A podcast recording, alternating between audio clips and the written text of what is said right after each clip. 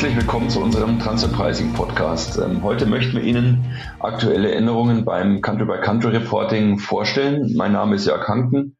Ich leite bei uns den Bereich Digital Services Tax Legal und ich bin Partner im Bereich Verrechnungspreise. Äh, wie bereits bei unserem CBCR-Podcast im letzten Jahr sitze ich heute wieder mit meiner geschätzten Kollegin Rebecca Simoneit hier zusammen in einem Interview. Äh, sie ist Managerin im Bereich Verrechnungspreise ähm, bei PwC und sie berät äh, unsere Kunden rund um das Thema CBCR. Hallo, lieber Jörg, und natürlich auch ein herzliches Willkommen an unsere Zuhörerinnen und Zuhörer. Ja, prima, Rebecca. Ähm, ich freue mich, ähm, heute wieder mit dir eben diesen, dieses Interview durchführen zu dürfen, weil das, das Jahresende naht. Ähm, insofern, somit steht für viele Unternehmen, äh, falls sie kein abweichendes Wirtschaftsjahr haben, wieder die Übermittlung des CBCRs an. Welche Themen sind denn in diesem Jahr besonders relevant, Rebecca? Ja, auch dieses Jahr bringt wieder einige Änderungen mit sich. Beispielsweise sieht der Entwurf des Jahressteuergesetzes 2020 vor, dass zukünftig auch bestimmte Gesellschaften in das äh, CBCA aufgenommen werden müssen, die nicht im Konzernabschluss enthalten sind. Und auch die OECD beschäftigt sich weiter mit dem Thema CBCA. Da wollen wir gleich insbesondere noch einmal auf die Änderungen der OECD-Guidance im Hinblick auf die Behandlung von Dividenden eingehen. Ähm, dann wird es mit der Einführung des XML-Schemas 2.0 ähm, ab Januar 2021 auch wieder weitere technische Änderungen und auch kleinere inhaltliche Änderungen geben, die wir uns ansehen wollen. Und zu guter Letzt ähm, wollen wir, wie auch schon im letzten Jahr, wieder einen Blick ähm, auf den internationalen Austausch von CBCRs werfen. Ja, prima. Ein, ein volles Programm. Äh, starten wir mit dem Thema Jahressteuergesetz. Äh, es hat sich also wieder einiges getan rund um das Thema CBCR. Ähm, und in einigen Tagen soll das Jahressteuergesetz ja auch verabschiedet werden ähm, und noch in diesem Jahr in Kraft treten, vermutlich. Insofern warten wir nochmal einige Tage ab und wir werden Ihnen da nochmal eine aktuelle Information äh, zukommen lassen, wenn es dann soweit ist. Äh, derzeit sieht Paragraph 138a Absatz 2 Nummer 1 AO vor, dass das CBCR ausgehend vom Konzernabschluss erstellt wird. Ähm, dieser ähm, Zusatz ausgehend vom Konzernabschluss soll laut Gesetzesentwurf nun gestrichen werden. Inwieweit hat es Konsequenzen für die Erstellung des CBCRs, Rebecca? Ja, bei der Frage danach, welche Konzerngesellschaften in das CBCA einbezogen werden, haben sich die meisten deutschen Konzerne eben genau an dieser Formulierung orientiert und haben ausgehend vom Konzernabschluss bestimmt, welche Gesellschaften berücksichtigt werden sollen. Und dementsprechend wurden in der Regel ähm, nur alle voll- und quotenkonsolidierten Gesellschaften berücksichtigt und natürlich auch deren Betriebsstätten. Und zukünftig ähm, sollen eben auch Gesellschaften mit einbezogen werden, die nur aufgrund ihrer Größe oder ihrer Unwesentlichkeit nicht in den Konzernabschluss einbezogen wurden. Und das stellt natürlich ähm, vor allem Konzerne mit vielen kleinen Gesellschaften vor Herausforderungen, weil die ähm, Datenbeschaffung ähm, dann äh, schwierig werden kann nach unserer Erfahrung.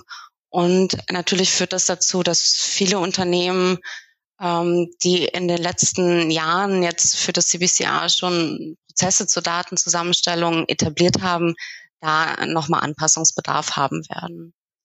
Hm, zusätzlich soll die Änderung aber auch klarstellen, dass, ähm, wie auch von der OECD vorgesehen, eben nicht nur der Konzernabschluss als Datenquelle für das CBCA herangezogen werden darf, sondern eben auch andere Datenquellen. Und äh, du hast eben gesagt, das ähm, Jahressteuergesetz soll noch dieses Jahr verabschiedet werden. Das sieht ähm, im Entwurf derzeit vor, dass es auf alle offenen Fälle Anwendung findet. Das heißt, wenn hier noch eine Veröffentlichung in diesem Jahr stattfinden sollte, ähm, wäre das dann auch ähm, für äh, die CVCAs zu berücksichtigen. Mhm. Also das ist eigentlich ein ziemlich aus meiner Sicht unverständlicher, äh, unverständlicher Move, ähm, äh, schwer nachzuvollziehen, wo jetzt hier die großen Erkenntnisse für die Finanzverwaltung entstehen sollen. wenn man eben auch die nicht konsolidierten auf einmal hier einbeziehen soll, es ist ja sowieso schon fraglich, ob, also wie groß die Qualität der Interpretation überhaupt des CBCRs ist. Insofern, also ich bin da kein großer Freund davon, jetzt diesen Scope so stark zu erweitern, weil das sind einfach alles Kleinstgesellschaften mit, mit relativ aus Risikogesichtspunkten eben geringe Auswirkungen auf, auf eine Gesamtbetrachtung. Unverständlich schafft wieder nur mehr Administration, mehr, mehr Verwaltung, aber wenig Mehrwert. Ähm, ja, wie gesagt, ich sehe das sehr kritisch und bedauere das auch äh, ziemlich, dass, dass jetzt hier so eine, so eine Veränderung in den, in den Entwurf reinkommt. Ähm, du hast es schon gesagt, Rebecca, was es für uns oder für Sie eigentlich bedeutet als Unternehmensvertreter. Ähm, der, der frühe Vogel fängt den Wurm. Also wenn Sie jetzt noch schnell reagieren, ähm, das heißt in den nächsten zwei Wochen und das CBCR äh, erledigen, dann brauchen Sie noch die, brauchen Sie die nicht konsolidierten Gesellschaften nicht aufnehmen. Wenn ich das richtig verstanden habe, Rebecca, oder? Richtig. Zumindest wenn man sich ähm, bei der Zusammenstellung der Daten eben an ähm, dieser Formulierung ausgehend vom Konzernabschluss orientiert, ja. Ja, genau, richtig. Also wenn man, wenn man noch schnell reagiert, kommt man in diesem einen Jahr noch davon. Wenn man sich mehr Zeit lässt, wird man danach auch noch die Daten der nicht konsolidierten mit reinnehmen müssen. Alles klar, vielen Dank, Rebecca. Ähm, Schwenk äh, zum nächsten Thema. Auch die OECD hat ja in diesem Jahr äh, sich mit dem Thema CBCR wieder beschäftigt. Was müssen Unternehmen in diesem Zusammenhang beachten? Ja, die OECD hat schon im Februar ein Konsultationsdokument zum Review des Country-by-Country-Reporting veröffentlicht. Das schlägt verschiedenste Veränderungen vor, zum Beispiel im Hinblick auf die bisherige Umsatzschwelle von 750 Millionen Euro für die Erstellungspflicht des CBCA und auch ähm, für den möglichen Einbezug weiterer Kennzahlen in Tabelle 1 und noch viele andere mögliche Änderungen. Ähm, Gerade die Herabsetzung der Umsatzgrenze könnte natürlich einen riesigen Einfluss haben, wenn zukünftig auch kleinere Konzerne zur Erstellung des CBCA verpflichtet wären. Und dazu hat ähm, die OECD zu dieser der Höhe so einer neuen Umsatzgrenze allerdings im, in ihrem Konsultationsdokument bisher keinen konkreten Vorschlag gemacht. Ähm, Im Konsultationsmeeting, das dazu abgehalten wurde, gab es aber verschiedene Vorschläge, zum Beispiel zu Umsatzgrenzen, die dann schon bei 40 Millionen Euro enden könnten oder ähm, auch 100 Millionen US-Dollar wurden als Vorschlag genannt. Ähm, insofern bleibt es spannend, wie die OECD dort weiter vorgehen wird. Hm, das ganze Konsultationsmeeting fand virtuell statt dieses Jahr. Also die Aufzeichnungen sind dann auch bei Interesse nochmal auf der Webseite der OECD in voller Länge online verfügbar. Ähm, inhaltliche Änderungen haben sich jetzt insofern in diesem Jahr durch die OECD nicht ergeben. Ähm, allerdings gab es ja schon in 2019 verschiedene Anpassungen der OECD-Guidance. Hm, hier nochmal auch der Hinweis, weil das sicherlich eine der einschneidendsten Veränderungen in den letzten Monaten war, ist die Veränderung hinsichtlich der Behandlung von Dividenden in Tabelle 1. Da bestand ja vorher ein Wahlrecht, ob ähm, konzerninterne Dividenden im Jahresergebnis vorsteuern ausgewiesen wurden oder nicht. Und ähm, spätestens im CBCA für das Wirtschaftsjahr 2020 sollen aber laut OECD ähm, Dividenden nicht mehr enthalten von Gesellschaften, die in Tabelle 2 enthalten sind. Ähm, das heißt, äh, dort müssen die äh, entsprechenden Dividenden dann aus dem Gewinn vorsteuern herausgerechnet werden. Und analog dazu sollen auch die Positionen Income Tax Paid und Income Tax Accrued dann ähm, keine Steuern mehr auf diese Dividenden enthalten. Ähm, für Geschäftsjahre, die vor dem 01.01.2020 ähm, begonnen haben, also für die, ähm, für die jetzt die Einreichung gerade laufen, ähm, ist die Aktualisierung noch nicht verpflichtend. Die OECD empfiehlt aber, die Regelung freiwillig auch ähm, jetzt schon anzuwenden und natürlich auch, auch im Hinblick darauf, dass ähm, diese ähm, doppelte Erfassung von Gewinnen im CBCA vermieden wird, ähm, sehen wir da schon eine deutliche Erhöhung auch der Aussagekraft des CBCA. Insofern macht es sicher Sinn, ähm, zumindest, wenn man das ähm, Vorgehen jetzt noch nicht vollständig umsetzen möchte, ähm, in Tabelle 3 anzugeben, in welcher Höhe und in welchen Staaten Dividenden berücksichtigt wurden. Ja, vielen Dank, Rebecca. Ähm, auch da wiederum wahrscheinlich ähnliche Kritik angebracht, warum man jetzt unbedingt die, die Unternehmens-, die Umsatzschwelle runterfährt auf, auf 40 Millionen Euro oder 100 Millionen Dollar. Das ist ja noch nicht entschieden, aber ähm, die Diskussionen laufen jetzt ja. Diese 40 Millionen Euro sind ähm, ja auch damals schon genannt worden, ähm, als die EU äh, dieses Public CBCR einführen wollte. Insofern diese Zahl schwirrt schon jetzt länger rum in den Kreisen ähm, wäre natürlich in der Tat ja eine massive Ausdehnung auf sehr, sehr viel mehr Unternehmen.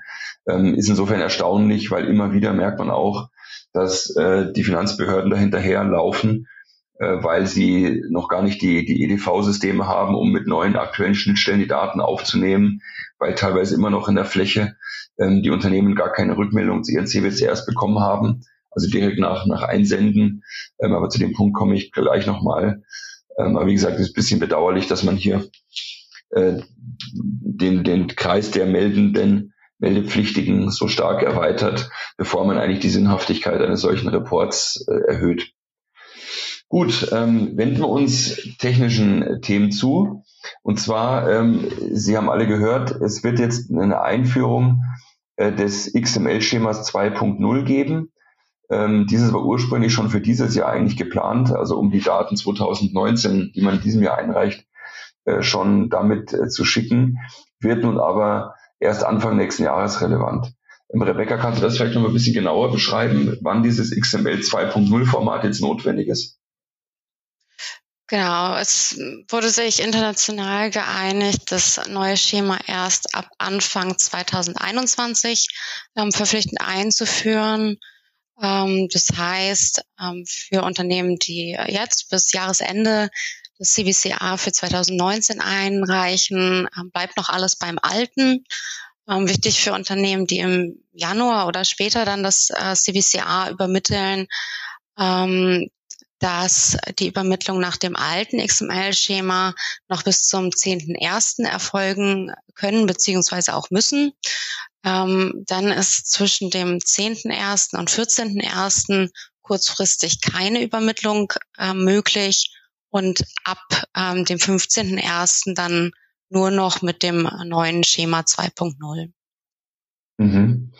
Okay, vielen Dank. Also wir haben schon mal vorsorglich natürlich das XML 2.0 Format programmiert, damit wir lieferfähig sind, aber ich glaube, die Klarstellung war nochmal hilfreich, äh, weil bei uns auch kurzzeitig Hektik entstanden ist, ob wir jetzt in diesem Jahr äh, alles mit, mit dem neuen Schema ähm, schicken müssen, aber da gab es zum Glück ein bisschen, bisschen Entspannung. Äh, mal äh, abgesehen von den von diesen technischen ähm, Neuerungen, die du gerade beschrieben hast, Rebecca, äh, gibt es denn noch Änderungen in den Datenfeldern?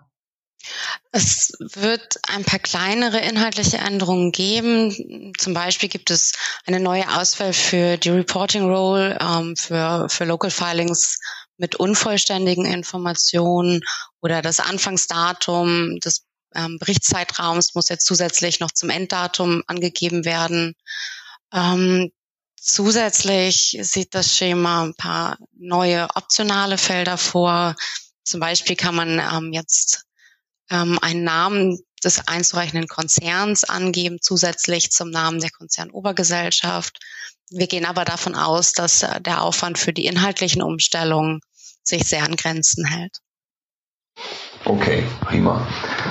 Ähm, dann noch ein weiterer Aspekt, der, der, der sehr praxisrelevant ist. Hier geht es jetzt um das Thema Austausch des CBCRs zwischen den Ländern. In diesem Jahr gab es ja auch eine Neuentwicklung zum Austausch mit den USA. Da war es ja bisher immer so, ähm, es bestand kein Abkommen zwischen Deutschland und USA in Bezug auf automatischen Informationsausgleich. Deswegen haben die Länder jedes Jahr sich zusammengesetzt und dann über ein Protokoll äh, schriftlich definiert, dass es zu einem spontanen Austausch des CBCRs äh, kommen soll. Ähm, das ist jetzt wieder auf den Tisch gelegt worden. Das heißt, hier äh, ähm, wird jetzt wohl eine Vereinbarung zwischen beiden Ländern äh, unterzeichnet werden für den automatischen Ausgleich, äh, Austausch, Entschuldigung, von Informationen. Ähm, und äh, da wollte ich dich auch nochmal fragen, Rebecca, weißt du da den aktuellen Stand, wie weit man hier die Verhandlungen gedient sind? Genau, es wurde im August ähm, diese Vereinbarung unterzeichnet. Die ist aber noch nicht offiziell in Kraft getreten. Wir müssen also auch in diesem Jahr noch abwarten, ähm, ob es bis zum Ende des Jahres den Auto, äh, ähm, automatischen Informationsaustausch geben wird ähm, oder ob man dann nochmal auf einen spontanen Austausch zurückgreifen wird. Wir gehen aber fest davon aus, dass es in jedem Fall zwischen Deutschland und den USA ähm, einen Austausch der Reports geben wird, sodass ähm, für US-Konzerne hier lokal in Deutschland dann keine Einreichung mehr notwendig ähm, sein dürfte. Mhm. Okay. Danke dir. Ähm, auch im Hinblick auf weitere Länder haben sich ja Neuerungen ergeben. Ähm, beispielsweise hat die Türkei jetzt erstmals CBCR-Regeln eingeführt. Ähm, diese sehen lokale Einreichungspflichten für, für Konzerne vor, für den Fall, dass kein Austausch des CBCRs erfolgt. Ähm, Rebecca? Was genau. Türkei sagen? ja, mit der Türkei bestehen derzeit noch keine aktiven Austauschbeziehungen ähm, zu den Reports. Ursprünglich waren wir davon ausgegangen, dass es eventuell bis zum Jahresende schon einen automatischen Austausch geben wird. Stand heute wäre jedoch äh, noch die lokale Einreichung in der Türkei notwendig, um die Einreichungspflicht dort zu erfüllen. Das betrifft auch nicht nur die Türkei. Beispielsweise ähm, hat auch der Oman äh, neue CBCA-Regelungen eingeführt ähm, für also eine Einreichung eben auf Basis dieses Secondary Mechanism. Und ähm, insofern empfehlen wir hier in jedem Fall frühzeitig zu prüfen, ob wirklich sichergestellt ist, dass ähm, der Konzern global den Einreichungsverpflichtungen nachkommt. Und ähm, das betrifft natürlich nicht nur die Reports an sich, sondern auch immer die entsprechende CBCR-Notification, wo denn relevant. Ja, ähm, jetzt haben wir viel über Einreichung gesprochen des CBCRs, die Formalitäten da drumherum. Es ist natürlich auch die Frage, was was passiert denn jetzt tatsächlich mit diesen äh, CBCR-Daten? Wie ich schon vorhin sagte, nach ähm, unserer Einschätzung ähm, nach dem Feedback, was wir von vielen Kunden bekommen, ähm, gibt es kaum direkte Rückmeldungen des BZSTs auf die eingereichten Reports. Auch in Betriebsprüfungen sehen wir das jetzt noch nicht an der, Tag, ähm, an der Tagesordnung, äh, dass diese CBCR-Reports ähm, verwendet werden, dass darauf eingegangen wird. Aber was wir doch sehen, ist, dass jetzt wirklich immer mehr Betriebsprüfer diese Daten ziehen. Insbesondere, wo wir das stark gesehen haben, sind Inbound-Fälle, also nicht deutsche Headquarter, wo hier deutsche Vertriebsgesellschaften oder deutsche Produktionsgesellschaften, Auftragsfertiger sitzen, dass sich dann die deutschen Prüfer umschauen, was denn andere ähnliche äh, sag ich mal, Routinegesellschaften im Ausland äh, wohl für Margen verdienen mögen, um dann hier in eine Diskussion zu gehen. Also das sehen wir sehr stark im Inbound-Fall, wie gesagt, im Outbound noch nicht. Und jetzt ist natürlich die Frage, ähm, was können wir da, was empfiehlt sich da, ähm, was können wir dann den Kunden noch ans, ans Herz legen, Rebecca? Wir empfehlen in jedem Fall die Daten im Hinblick auf solche Risiken, aber natürlich auch auf äh, mögliche Chancen auszuwerten. Ähm, wir haben dazu verschiedene Risikoanalysen entwickelt, mit denen wir zum Beispiel ähm, die von der OECD vorgeschlagenen Substanztests nachvollziehen können, aber auch die Entwicklung von Kennzahlen im Zeitablauf oder Ausreißer zu analysieren. Also hier ähm, ist in jedem Fall ein Blick auf die Daten extrem empfehlenswert. Ähm, spannend wird es natürlich auch, wenn man die Daten dann mit Vergleichsdaten anderer Konzerne ähm, vergleichen kann. Dazu hat die OECD in diesem Jahr auch ähm, erstmals Statistiken veröffentlicht mit CBCA-Daten, die wir aber eingeschränkt nutzbar finden, weil sie leider sehr, sehr stark aggregiert sind und ähm, zwar auch Daten zu, ich glaube, knapp 30 verschiedenen Ländern enthalten sind, aber leider darunter nicht Deutschland, also äh, leider keine ähm, Daten zu deutschen Konzernen, die da bisher öffentlich verfügbar wären. Mhm. Das ist ein ganz, ganz spannender Punkt. Also diese, diese Pre-Audit, ja, dass man sich mit den Daten vorher befasst, bevor man sie wegschickt, ist, glaube ich, eine klare Sache. Das sollte jedes Unternehmen, denke ich, tun, dass man sich einfach bewusst ist, wie die wichtigen KPIs aussehen, wie Gewinn pro FTE oder eben Steuersätze mit, mit Gewinnmargen mal in Korrelation zu bringen, etc. Also ich glaube, das sind wirklich ganz tolle Möglichkeiten, die man heute mit Data and Analytic Dashboards machen kann, also Tableau, Power BI von Microsoft oder ClickView, so die klassischen Tools, die auch keine teuren Lizenzen erfordern, um sowas zu tun. Wenn Sie sowas einfach mal sehen wollen, vielleicht als Hinweis, wir haben eine sogenannte Workbench aufgebaut. Das ist eine Plattform, wo wir solche Dashboards anbieten, äh, mit denen man einfach mal rumspielen kann, äh, mit Dummy-Daten, ähm, um zu sehen, welche Simulationen machen Sinn, wie komme ich dann auf meine kritischen Länder, ähm, die ich mir dann nochmal genauer anschauen kann. Ich glaube, das ist ein ganz, eine ganz schöner Einstieg. Und wie Rebecca du auch gesagt hast, diese OECD-Statistik haben wir auch dort in dem Dashboard aufgenommen. Da kann man sich, glaube ich, auch leichter durch die Zahlen arbeiten, als indem man den Bericht liest. Ähm, aber wie gesagt, ich wäre da vorsichtig. Diese von der OECD veröffentlichten Daten sind nicht besonders hilfreich äh, und eben bedauerlich, dass Deutschland da nicht mit drin ist. Ähm, jetzt für eine, für eine, wenn man, wenn man an Statistiken interessiert ist. Ja, ähm, ganz vielen Dank, Rebecca. Herzlichen Dank äh, für die spannenden Einblicke wieder, für dein Update. Ähm, sollten Sie als Zuhörerinnen und Zuhörer noch Fragen zu dem Thema haben oder Unterstützung bei der Konvertierung oder Übermittlung des CBCRs brauchen, dann sprechen Sie uns gerne an. Natürlich helfen wir Ihnen auch bei der, bei der Erstellung, wenn Sie das benötigen, also auch der Datensammlung im Konzern. Und da gibt es diverse technologische Lösungen, die man einsetzen kann, damit sie zentral möglichst effizient die ganzen Daten bekommen, die sie brauchen. Ähm, und ansonsten, wie gesagt, die Konvertierung, Übermittlung ist jetzt kein äh, sehr aufwendiges Thema. Da sind Sie ab 500 Euro je nach Scope dabei, äh, wenn wir Ihnen da helfen können. Wenn Sie das genauer anschauen wollen, können Sie unser Angebot gerne auch über Google suchen. Wenn Sie einfach in Google eingeben, PwC, Leerzeichen Store, Leerzeichen CBCR, da kommen Sie direkt auf die Seite, äh, wo wir Ihnen das ein bisschen besser noch beschrieben haben. Ja, insofern herzlichen Dank für Ihr Zuhören, Rebecca. Dein Schlusswort? ja, wir hoffen, dass wir Ihnen guten Überblick verschafft haben und bedanken uns fürs Zuhören.